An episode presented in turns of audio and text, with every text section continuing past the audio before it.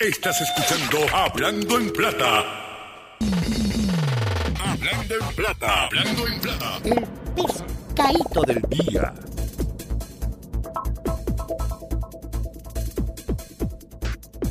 Señores, el pescadito del día. El pescadito del día tiene que ver con un tema que en lo largo de los más de 17 años que lleva este proyecto de drchopper.com a través de su página de internet, los programas de radio, pues hemos experimentado. Y voy a compartir una columna escrita por la periodista y amiga Luisa García Pelati, que ella tiene un periódico, una publicación de negocio que se llama Cinco Millas. Luisa tiene muchos años de experiencia, trabajó en el vocero, Caribbean Business, y es experta en asuntos eh, eh, de negocio. es de las pocas periodistas de negocio que quedan íntegras en este país e independiente. Creo que independiente pudiera ser la única. Ella escribió una columna y la tiro en el pescado porque cuando yo la leí, yo me identifiqué con ella. Y quiero compartir esto, esto a ustedes porque a lo mejor ustedes escuchan este programa, ustedes me ven en mi live y usted lo que ve es la parte de información de realidad, pero muchas veces no sabe lo que hay detrás y las presiones que nosotros estamos expuestos. Los que queremos llevarle a los consumidores la verdad. Dice Periodismo de Negocio y las Presiones, por Luisa García Pelati. No es la primera vez que me preguntan por las presiones que recibe un medio pequeño como este, haciendo referencia sin comillas, cuya principal fuente de ingreso es la publicidad. Pero me sigue sorprendiendo porque las presiones no son diferentes a las que sufren otros periódicos. Nunca ha habido periodismo sin presiones. Los medios de comunicación están sujetos a todo tipo de influencias. La de las empresas, la de los anunciantes, la de los políticos y la, y la de los editores. Y está la autocensura, que no es más que las presiones internas del periodista para no molestar al editor o al dueño del medio. Cualquier periodista reconoce estas escenas que se producen en las redacciones. El gesto de de entre asombro y miedo en la cara del editor cuando un periodista le cuestiona, le cuenta la historia que está trabajando y que afecta a un empresario importante.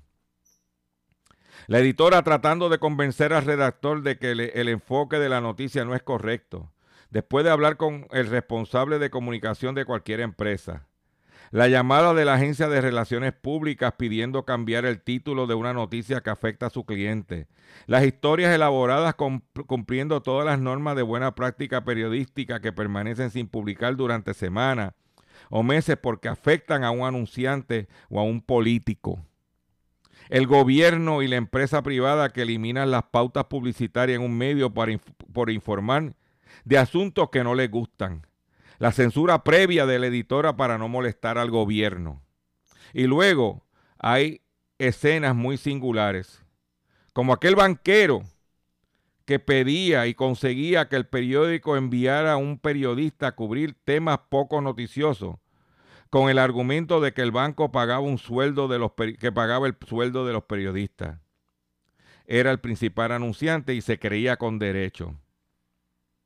En los periódicos grandes las, responsabilidades del equipo de venta y del equipo editorial están separadas, pero eso no evita las presiones. Algún vendedor se ha dejado caer por la redacción para asegurarse de que se va a cubrir la apertura de un negocio que ha puesto un anuncio en la edición de la mañana. La amenaza de perder su trabajo sitúa a los periodistas ante el más terrible de los dilemas morales Varios periodistas han abandonado su trabajo de forma voluntaria o forzada. La buena noticia es que muchos han tenido la valentía de crear proyectos digitales, como este, como ella en Cinco Millas, como Eiboricua con Miguel Díaz Román.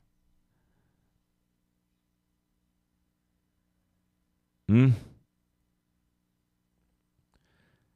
El periodismo no solo se enfrenta a la necesidad de defender su independencia frente a las presiones de los más poderosos, también tiene que hacer frente a la concentración en muy pocas manos de los medios de comunicación, a la voracidad de los gigantes como Google y Facebook y a la caída de los ingresos publicitarios. Los medios digitales y los medios tradicionales en sus versiones en Internet compiten por un mayor tráfico y número de visitas. El gran reto es convencer a los lectores que el futuro del periodismo de calidad solo es posible gracias a los ingresos publicitarios. La precariedad de los medios y de los periodistas lo hacen más débiles frente a las presiones. Pero todos estos problemas eh, palidecen ante la situación de los periodistas, entre otros lugares del mundo, donde se les asesina por cumplir su función, que es de informar. Usted, usted no sabe. Pues a mí me han demandado. Eh, ¿Qué no ha pasado? Me han estrangulado económicamente. ¿Qué no ha pasado? pero yo aquí. ¿Por qué? Porque en Puerto Rico hay hambre por la verdad.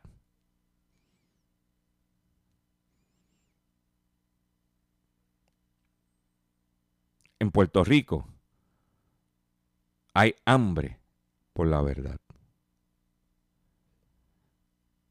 y la situación económica, que es el problema principal, porque aquí todo se resuelve con dinero, lamentablemente, tengo que decirlo así,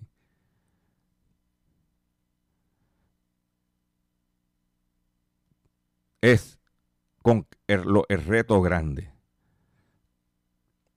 No hemos podido nosotros sobrevivir 18 años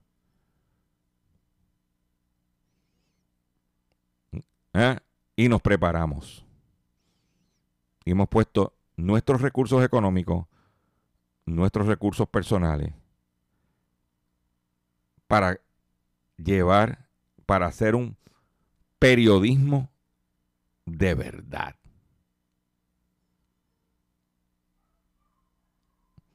Usted no sabe cuántas personas se han acercado para anunciarse conmigo. Y yo los investigo y le digo, no, no me interesa. Otra, no me interesa. ¿Mm? Porque yo me puedo levantar todas las mañanas, cuando Dios me permite levantarme, tener un micrófono como este y hablarle a ustedes con la verdad. Eso es un privilegio, es un honor, pero es un reto. Por otro lado, en otras informaciones que tengo para ustedes, es la siguiente. Estoy aquí. Si quiere leer el artículo en su totalidad, entra a la página 5millas.com. Eh, en México, el multa a cinco empresas por manipular los precios de los medicamentos. La Comisión Federal de Competencia Económica, COFECE, sancionó con multas eh, a las eh, que se pueden a las empresas Casa Marzán, Casa Saba, Fármacos Nacionales, Nadro y Almacén de Drogas, así como a 21 personas físicas que participaron en representación de esta y a la asociación que la representa por realizar acuerdos para restringir el abasto de medicamentos y para fijar, manipular e incrementar el precio.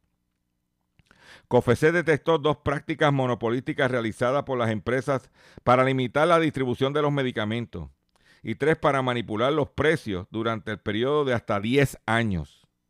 El organismo estimó que las conductas sancionadas, eh, que las conductas sancionadas provocaron un daño de millonario a los mexicanos. ¿Eh?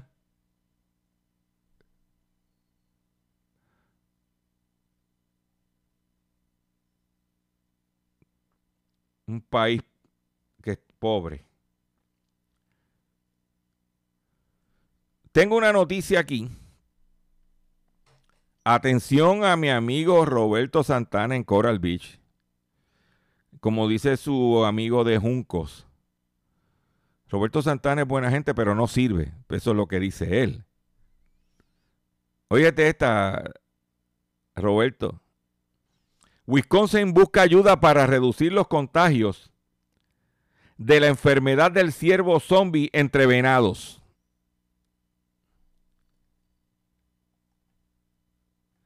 Las autoridades de Wisconsin, a través del Departamento de Recursos Naturales del Estado, ha lanzado un llamado a que a toda la población, sobre todo aquellos que practican la caza, se unan a su esfuerzo para frenar una extraña enfermedad que afecta a los ciervos.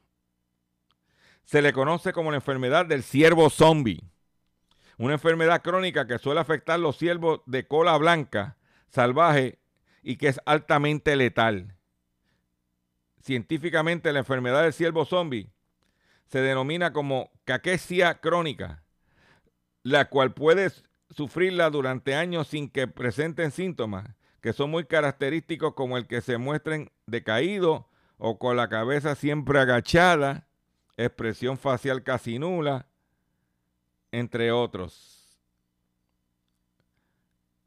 Que por cierto, te dije que ese, es el individuo que más televisores daña. Compra un televisor y a los par de años ya. Le dije que el próximo que comprara, que lo comprara en vez de antena, que lo comprara con cuernos, para ver si se quedan. ¿Eh?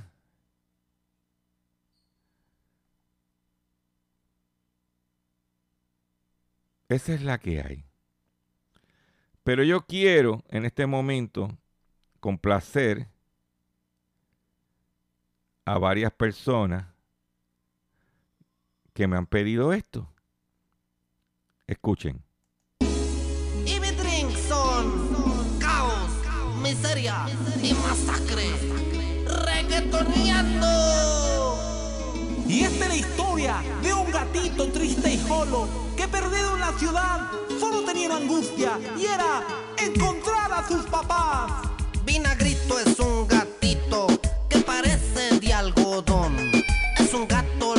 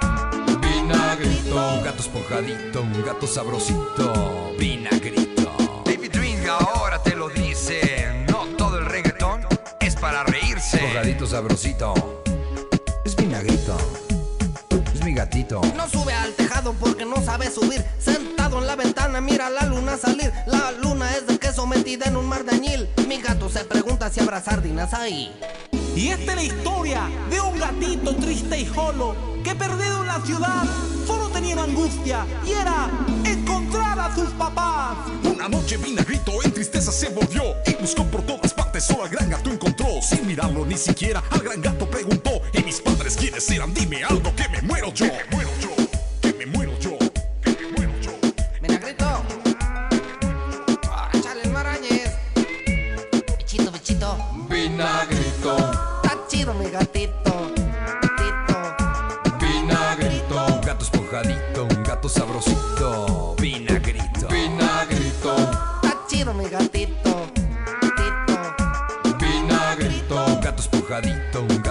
Sabrosito. Vinagrito. Mira, Vinagrito, ahí está tu jefa. Vinagrito, ven para acá. Bichito, bichito. Ahí lo tienen, el gatito vinagrito. Usted la fanaticada del gatito vinagrito siempre. Chopper, ¿cuál es el tema? Ponte a vinagrito que hace tiempo que vinagrito no se ha ido, está aquí con nosotros. Atención consumidor, si el banco te está amenazando con reposer su auto o casa por atrasos en el pago. Si los acreedores no paran de llamarlo o lo han demandado por cobro de dinero. Si al pagar sus deudas mensuales apenas le sobra dinero para sobrevivir. Debe entonces conocer la protección de la Ley Federal de Quiebras. Oriéntese sobre su derecho a un nuevo comienzo financiero. Proteja su casa, auto y salario de reposición y embargo. No permita que los acreedores tomen ventaja sobre usted. El bufete García Franco y Asociado es una agencia de alivio de deuda que está disponible para orientarle gratuitamente sobre la protección de la Ley Federal de Quiebras. No esperes un minuto más y solicite una orientación totalmente gratis y confidencial llamando ahora mismo al 478-3379, 478-3379, 478-3379. De seguro hoy cuando llegues a tu casa, la comida estará lista. De seguro tendrás alimento en la alacena para ti y tu familia. Sin embargo, para muchas personas viviendo con VIH-Sida, no es tan seguro tener la alimentación adecuada para sobrellevar su condición. Por eso, estamos seguros de que tu ayuda será una realidad. Organiza hoy un recogido de alimentos y comunícate con Bill's Kitchen al 787-754-6525. Con muchos granitos, llenamos el caldero. Continuamos con nuestro programa Hablando en Plata. Aquí se ha hablado de traer mano de obra como se trajeron para recoger tomate, unos mexicanitos que trajeron para recoger tomate, allá en el sur. Santa Isabel creo que fue. Traer mano, importar mano de obra para trabajar en las fincas. El problema es que no solamente estamos nosotros solos, sino que crece la dependencia de trabajadores rurales migrantes en los Estados Unidos. Inclusive los, los, americanos que no quieren saber de los hispanos, los, los, blanquitos, como dicen por allá, los renecos, pero que se dedican a la agricultura, que estaban a favor del muro de Trump para que no entraran los ilegales, ahora están desesperados porque no tienen mano de obra barata para poder trabajar su agricultura, creando una dependencia de trabajadores rurales en los Estados Unidos. La población de las zonas rurales de Estados Unidos sigue bajando, según el último censo, y surgen nuevos pedidos de una reforma a las leyes migratorias que ayude a combatir la escasez de trabajadores del campo con la llegada de extranjeros. Los datos del, del, censo 2020 dados a conocer la semana pasada indicaron que las zonas rurales donde aumentó la población se debió a la llegada de hispanos, muchos de ellos inmigrantes deseosos de trabajar en el campo, en las plantas procesadoras de carne o de abrir sus propios negocios. Dice, llevamos mucho tiempo batallando con este tema, buscando una solución más razonable a la que, en la que impere sentido común, expresó John Hansen, presidente de Nebraska Farmers Union, que es parte de un grupo que presionan al Congreso para que adopte una reforma a las leyes de inmigración. Dice ellos, Denigrar al inmigrante lo único que hace es complicar las cosas. Que se lo digan a Trump. La tendencia poblacional está clara en los sitios como Nebraska, donde apenas 24 de los 93 condados aumentaron la población. De esos 24, solo 8 registraron un incremento de la población blanca, lo que da a entender que el crecimiento fue alentado por las minorías, de acuerdo a David Dross del Center for Public Affairs Research de la Universidad de Nebraska en Omaha.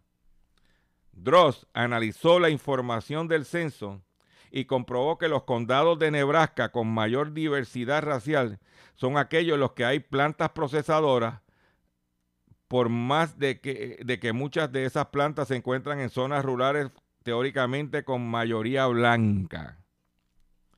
En las zonas rurales donde, donde no aumentó la población latina, a las empresas les cuesta más trabajo conseguir empleados.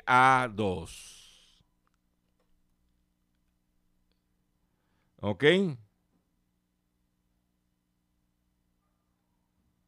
Dice que algunos legisladores republicanos atribuyen la escasez de trabajadores rurales a la ayuda que brinda el gobierno a personas de bajos recursos. Eh, diciendo de eliminar el incentivo para trabajar, pues esos subsidios lo, le generan más dinero a los empleos que pagan poco. ¿Eh? En Carolina del Norte, las plantas procesadoras de carne también hay escasez. Entonces, la única forma de, de, poder tener mano de obra barata es importando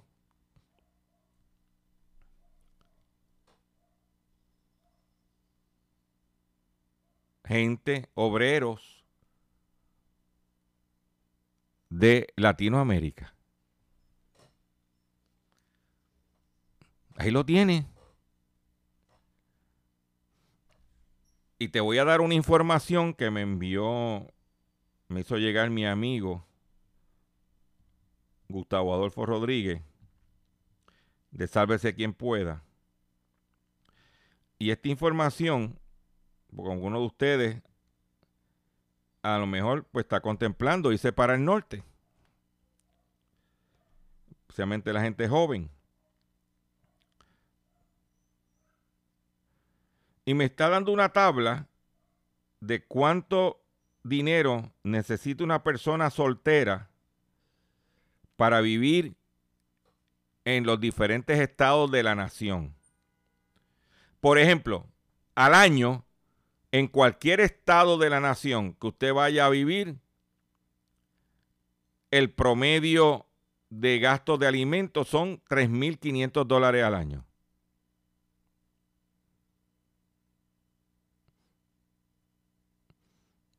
Desde Hawái, que está en 3.800, Alabama está en 3.200. Pero, por ejemplo, si usted quiere vivir en el estado de Alabama, una persona soltera tiene que tener ingresos antes de impuestos de 28.652 dólares. En Alaska son 31.000 dólares. En Arizona 31 mil. En Arkansas 27, casi 28 mil dólares.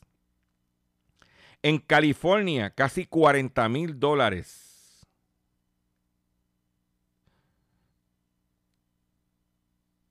¿Ok? Casi 40 mil dólares. Mm. Y la vivienda promedio al año son 15 mil dólares. En Colorado, 34 mil dólares. En Connecticut, 33 mil. En Delaware, 31 mil. En Florida, 30 mil.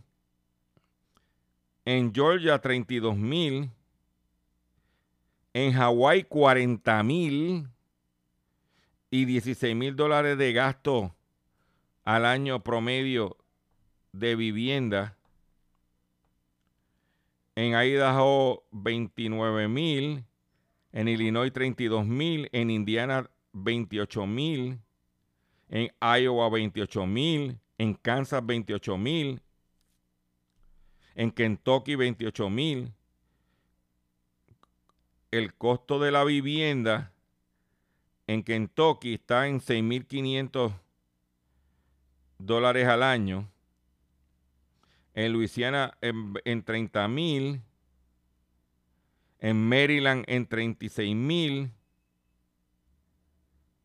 En Michigan en 28 mil. En Mississippi 28 mil con 7 mil dólares al año de vivienda. En Missouri 28 mil también. En Montana 29 mil. En Nebraska 28, donde acabamos de hacer reseñar lo de la mano de obra de migrante. New Jersey, 34 mil. Nuevo México, 29 mil. Nueva York, 38 mil, con 15 mil dólares de vivienda. ¿Eh? Ohio, 27 mil, con, con casi 7 mil dólares de vivienda al año. Oklahoma 28, Oregon 35, Pensilvania 28,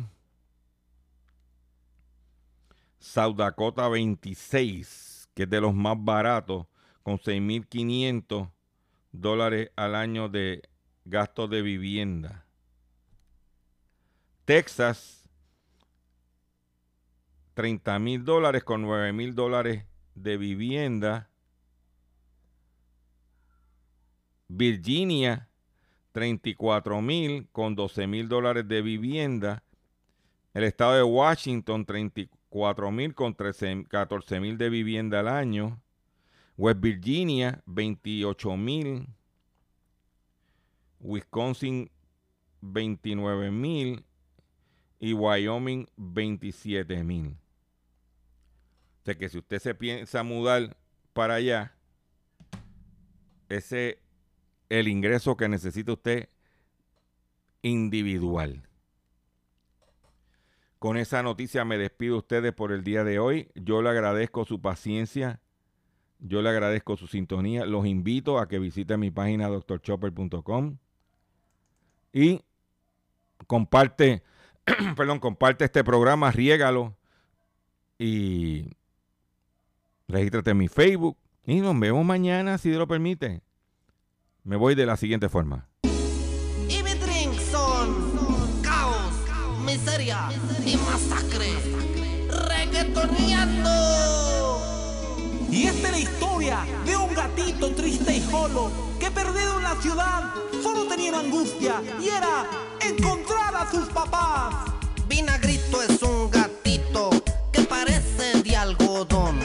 Es un gato limpiecito, enanito y juguetón. Y le gusta el Le reggaetón. gustan las sardinitas y es amigo del ratón. Es un gato muy sociable, mi gatito de algodón. Gatito. gatito. vinagrito, Un gato espujadito, un gato sabrosito. Vinagrito. vinagrito. Está chido mi gatito.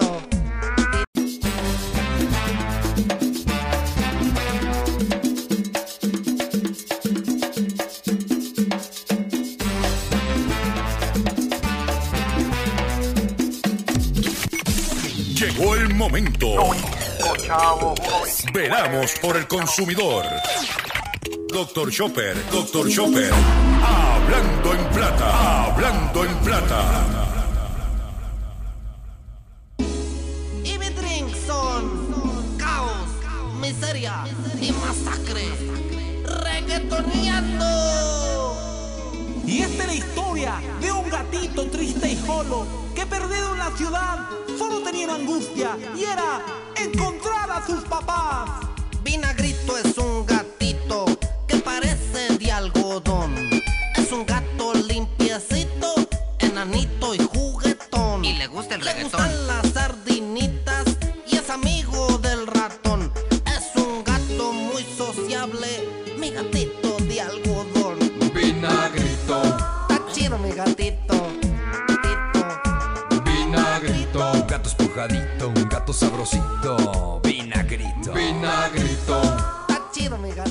Saludos a todos, bienvenido a una edición más de tu programa, de mi programa, de nuestro programa Hablando en Plata. Hoy es miércoles 18 de agosto del año 2021 y este programa se transmite a través de la cadena del consumidor. Y la cadena del consumidor la componen el 610 AM y el 94.3 FM Patillas, Guayama, Calley, el 1480 AM y el 106.5 FM Fajardo, San Juan, Vieques, Culebra, and the US and British Virgin Islands. Además de poderme sintonizar a través de las poderosas ondas radiales que poseen dichas estaciones, también me puedes escuchar a través de sus respectivas plataformas digitales. Aquellas estaciones que poseen su aplicación para su teléfono Android o iPhone y aquellas que tienen su servicio de streaming a través de sus páginas de internet o redes sociales. También me puedes escuchar a través de mi Facebook, facebook.com, diagonal Dr. Chopper PR. Y también puedes escuchar el podcast de este programa a través de mi página drchopper.com. O sea que no hay excusa para que usted esté al tanto de las noticias relacionadas con su bolsillo. Las expresiones que estaré emitiendo durante el programa de hoy, miércoles 18 de agosto del año 2021, Gilberto Arbelo Colón, el que les habla, son de mi total y entera responsabilidad. Cualquier señalamiento y o aclaración que usted tenga sobre el contenido expresado en este programa, esto es bien sencillo.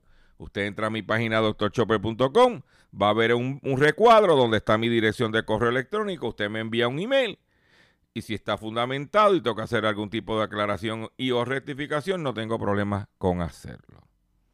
Hoy es miércoles, mediado de semana, y tengo un programazo para ustedes en el día de hoy. Sí, porque miren, a la hora del billete, todo el mundo está pendiente a lo que está pasando.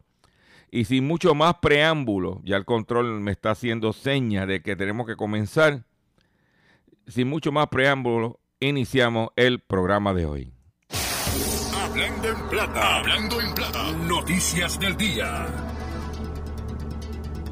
Vamos a comenzar eh, las noticias del día y quiero hacer otro comentario de la el retiro de las tropas americanas de los Estados Unidos y de los países aliados, pero en el caso de Estados Unidos, de Afganistán.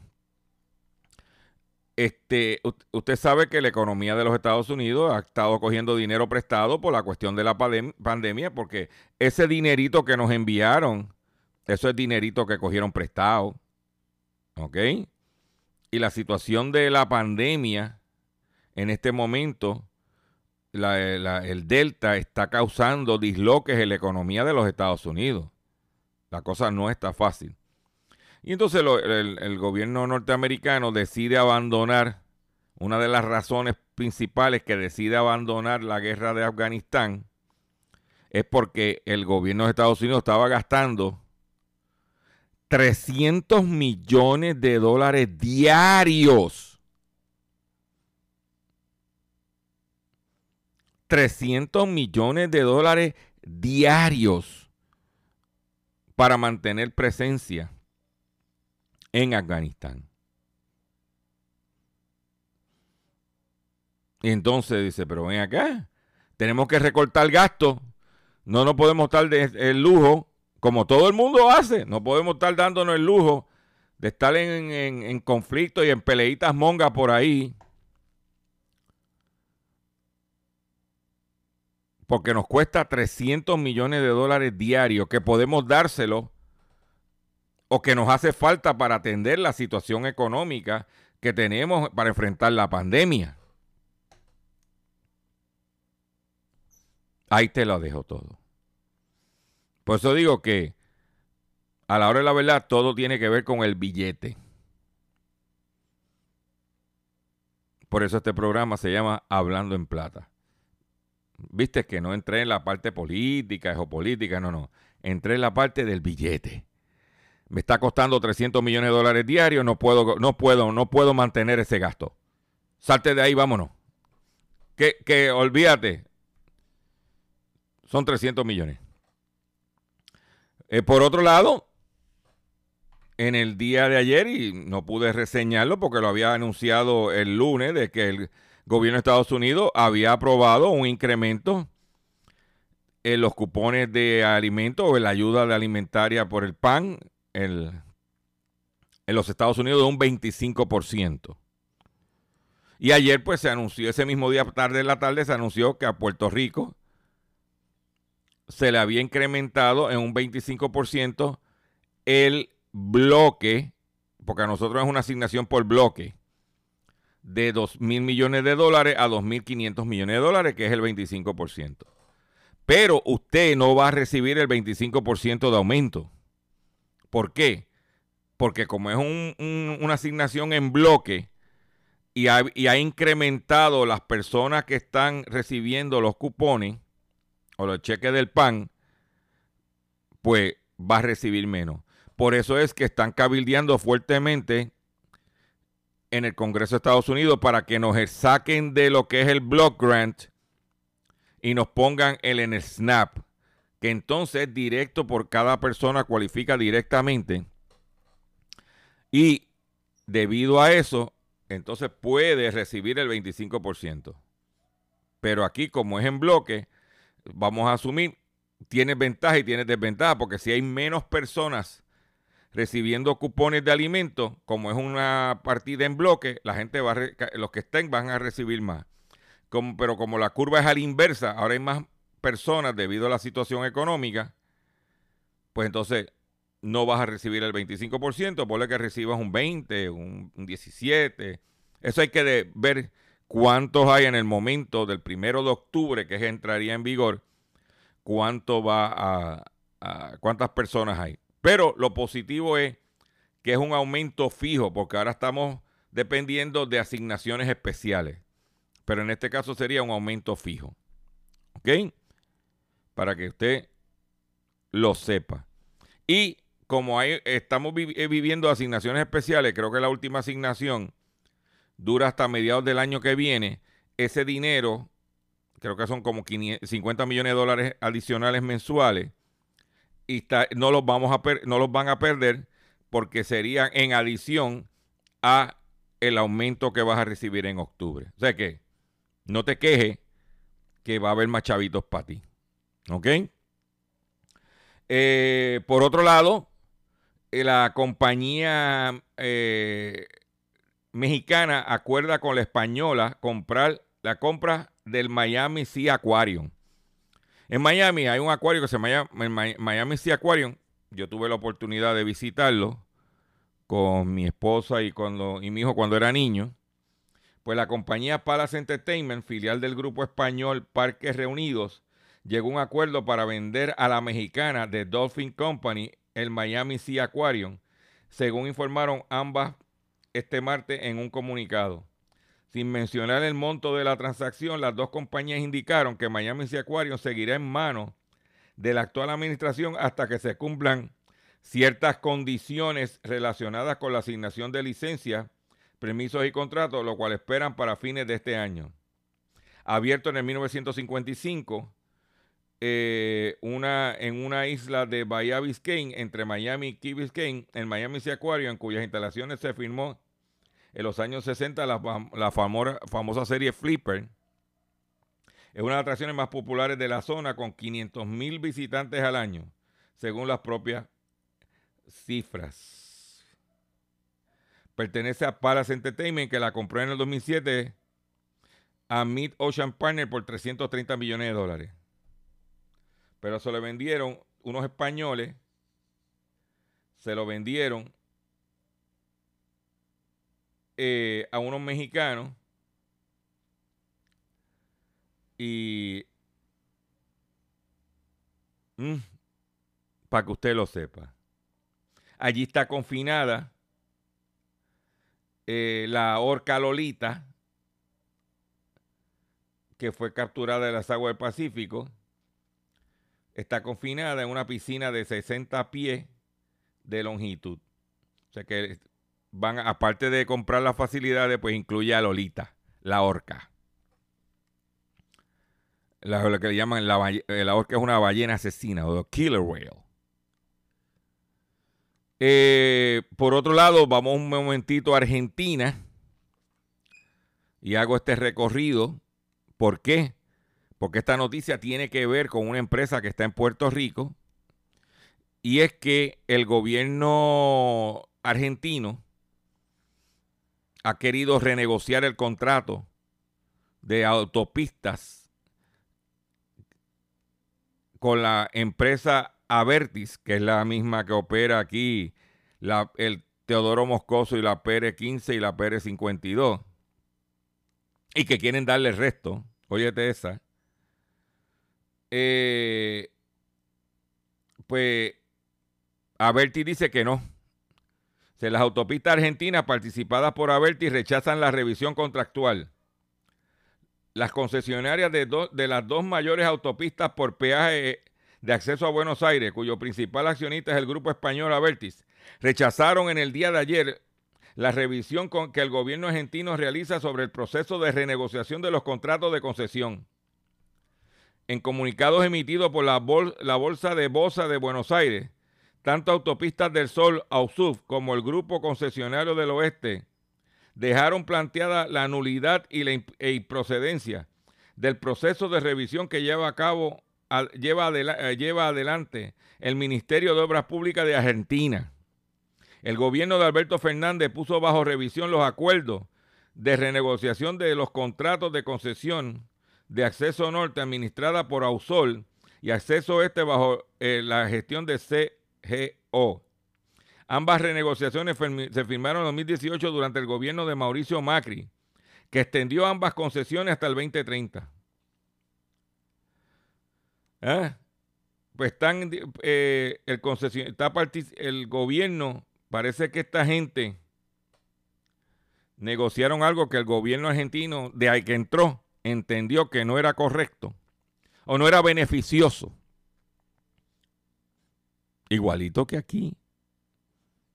Que cuando el Teodoro Moscoso ya estaba saldo, prácticamente, le metieron el contratito por coger unos chavizos. Eso, eso fue bajo el peor gobernador que hemos tenido los consumidores en este país, Alejandro García Padilla. ¿Ok? Y hablando de Alejandro García Padilla, que no, no, perdonen el que me meto un poquito en, en aguas profundas de la política. Alejandro García Padilla fue el que aprobó la cuestión de los dispensarios de cannabis. Mire, yo, donde yo resido,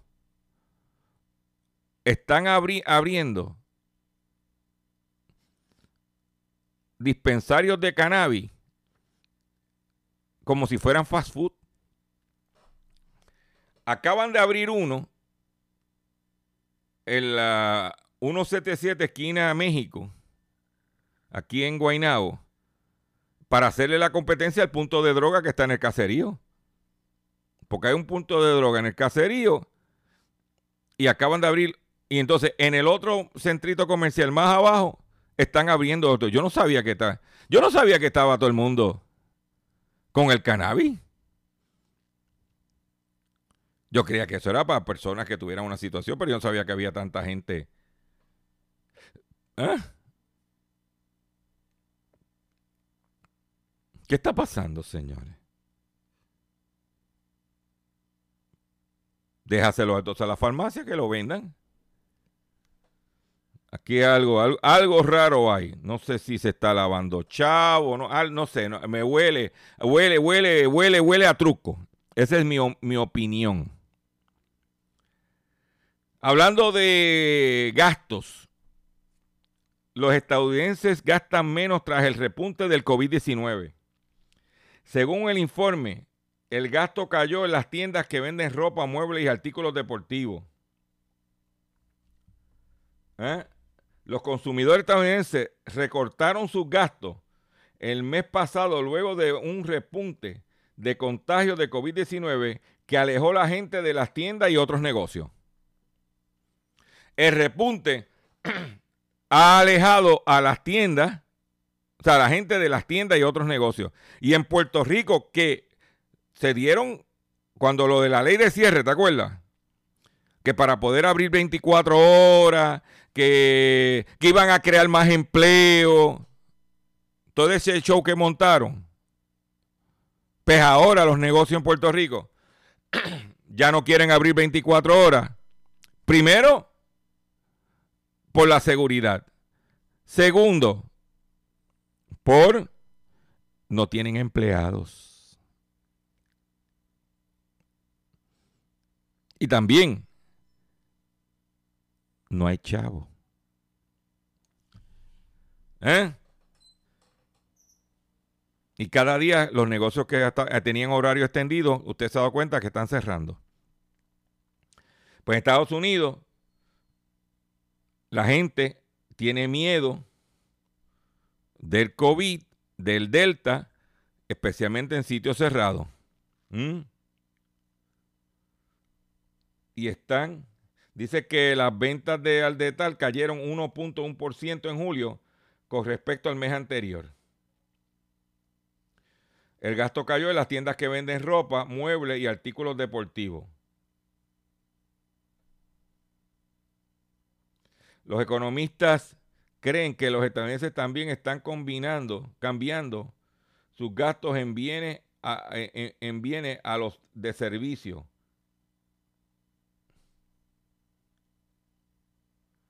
Esa es la que hay.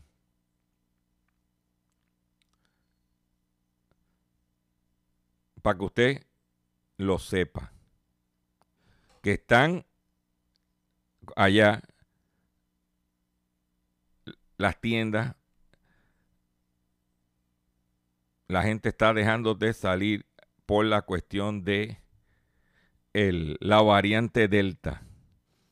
Y el gobernador de Texas, del estado de Texas, Greg Abbott, un republicano que fue eh, fiscal general del estado y de ahí se catapultó a ser gobernador, eh, confinado a una silla de ruedas, la que tiene su condición, en contra de las mascarillas, en contra de los cierres, en contra de todo, le dio COVID.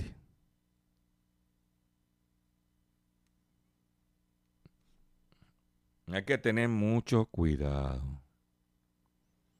Mucho cuidado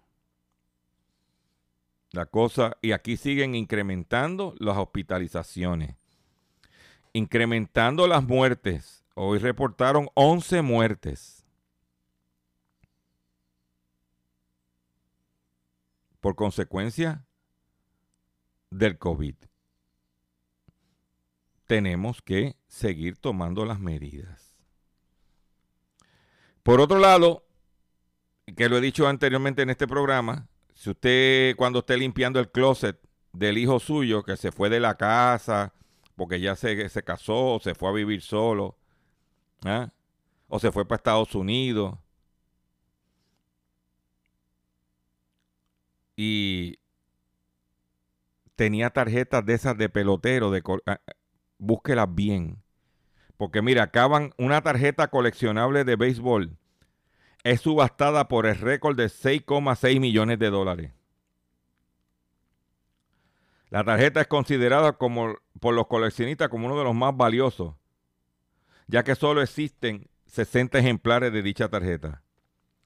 Una tarjeta coleccionable que aparece el jugador de béisbol Honus Wagner, impresa en el 1909 y en el 1911 por la American Tobacco Company, se vendió oficialmente en una subasta el pasado domingo por la noche por 6.6 millones de dólares, anunció la empresa subastadora Robert Edwards. ¿Eh? La tarjeta que está numerada como T206 y muestra al jugador con el uniforme de los Piratas de Pittsburgh. Es uno de los más famosos y, buscados en, todo en todos los deportes. Ahora se ha convertido en la más costosa por encima de la de Mickey Mantle que fue subastada por 5.2 millones de dólares. ¿Mm? Para que tú lo sepas. O sea, por favor, busque bien, escarbe bien. ¿Ah? Por otro lado, si usted tiene un teléfono Android, YouTube pudiera dejará de eh, funcionar en algunos teléfonos Android. La red social de videos anunció que a partir del 27 de septiembre varios modelos de smartphone dejarán de, de poder usar la aplicación de Google eh, el 27 de septiembre. ¿Ah?